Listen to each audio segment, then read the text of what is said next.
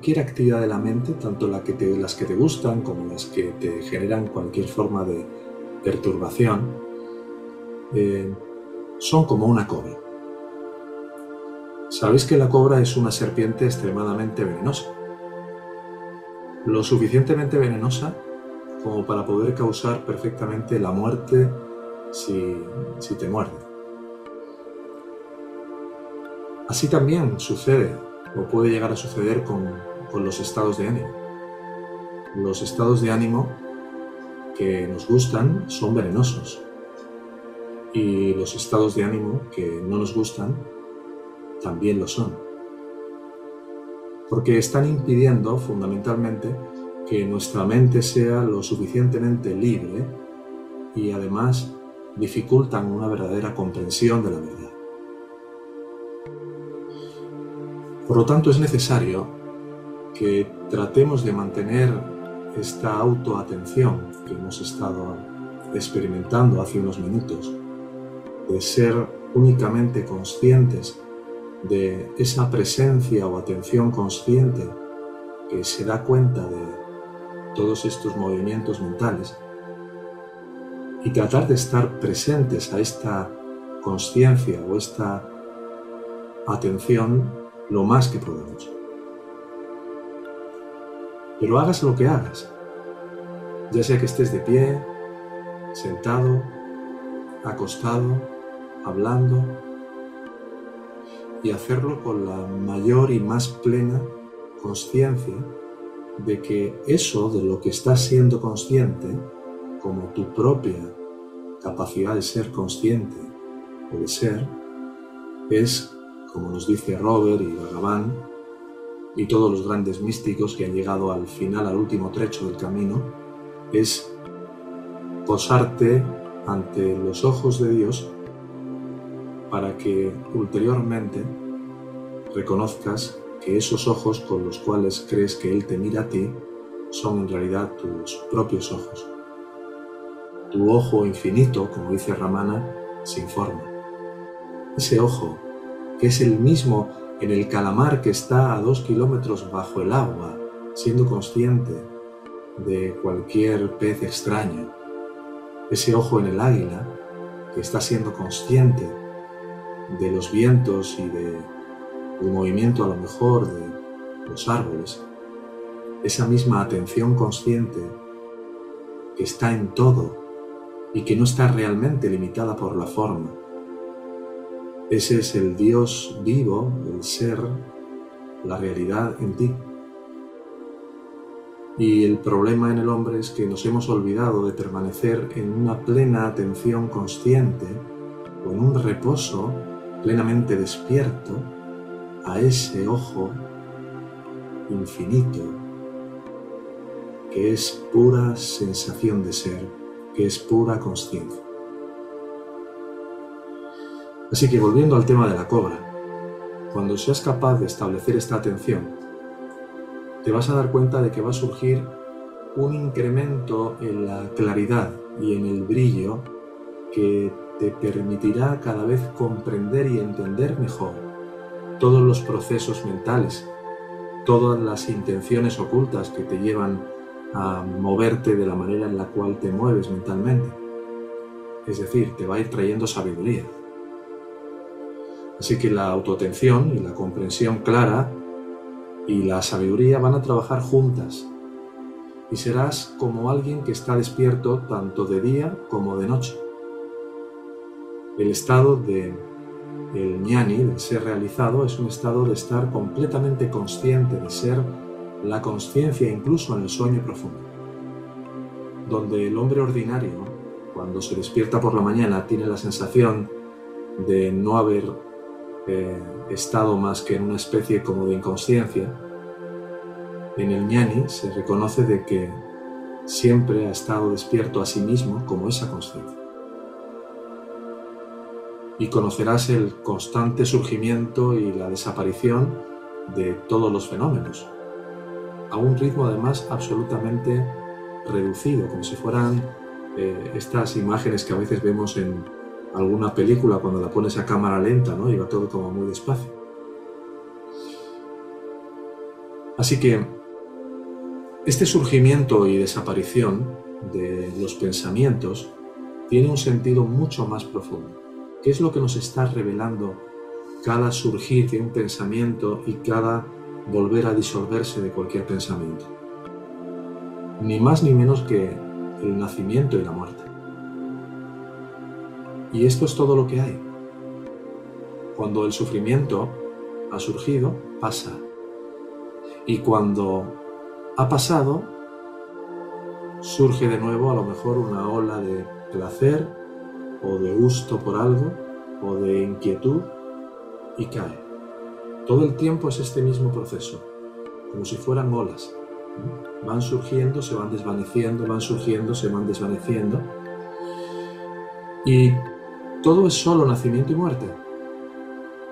No es como si hubiera algo que continúa, que es lo que hace el ego al nivel de tratar de darle una continuidad y una conexión entre sí.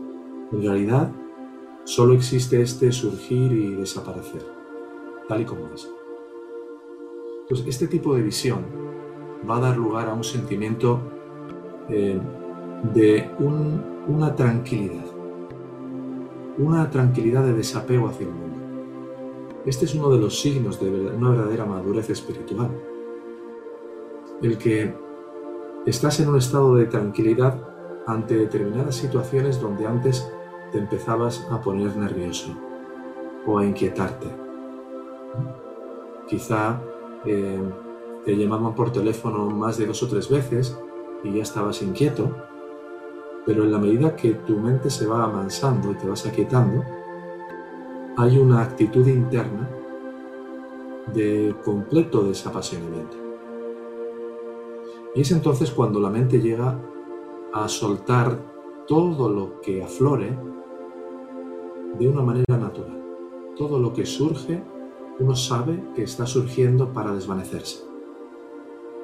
Y la tendencia a agarrar una forma de pensamiento, que ya sabéis que es la mecánica torticera del ego, empezará poco a poco a receder, dando paso a ese soltar cada vez que algo surge, porque sabremos, ya desde una sabiduría interior mucho más eh, enraizada, mucho más eh, enclavada en nosotros, que cualquier cosa a la que uno pretenda agarrarse, ya sea en la forma de aversión o en la forma de apego, es un sinsentido. Porque cualquier cosa que surge está destinada a morir. Puede parecer volver, pero siempre que vuelves porque antes se ha disuelto y si ha sido disuelto un pensamiento, un gusto, una emoción, es porque luego va a volver, mientras nuestra atención esté alejada de nosotros mismos. Entonces, este conocer la felicidad significa que no nos identificamos con ella como si fuera nuestra. Igual con la insatisfacción. No nos identificamos con cualquier forma de insatisfacción o de infelicidad como si fueran nuestras.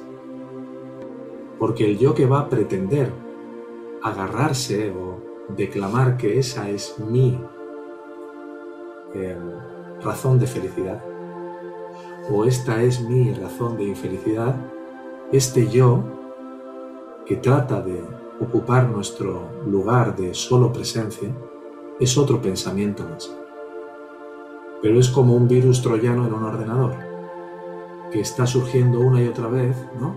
Quieres cerrar una ventana y otra vez ahí te impide cerrar la ventana, ¿no? Quieres abrir un programa y otra vez que te lo bloquea. El ego es así, es una especie de interferencia, un fantasma sin forma que va a tratar todo el tiempo de hacerse pasar por ti. Y ese es el que dice, como tú, esto me causa infelicidad, o esto me causa desagrado, o esto quiero perseguirlo porque creo que me va a hacer feliz. Cuando ya no nos identificamos ni nos aferramos a la felicidad o al sufrimiento, simplemente nos quedamos con la forma natural de las cosas. y estamos verdaderamente autocentrados. Sabemos que ese centro que no habla, que no piensa, que no opina, que no se agarra pretendiendo que algo siga o que algo se vaya, cuando nos aprendemos a reconocer como ese silencio tranquilo, esa presencia de solo ser conscientes sin implicación, te permitirá poder tomar eh, partido en actuaciones o en decisiones sin ya buscar identificarte o querer obtener felicidad de cualquier tipo de cosa, persona, experiencia. Entonces decimos que la actividad mental es como la cobra, como esta cobra venenosa. Si no interferimos con una cobra, simplemente, ¿qué pasa? Sigue su camino. Si una cobra viene a picarte y tú no te mueves, pues, y no tienes miedo, pues la cobra sigue su camino. El problema es cuando tienes miedo, cuando tienes miedo o cuando hay deseo. Ambas cosas hacen que la cobra lea que tú crees ser una potencial víctima de ella.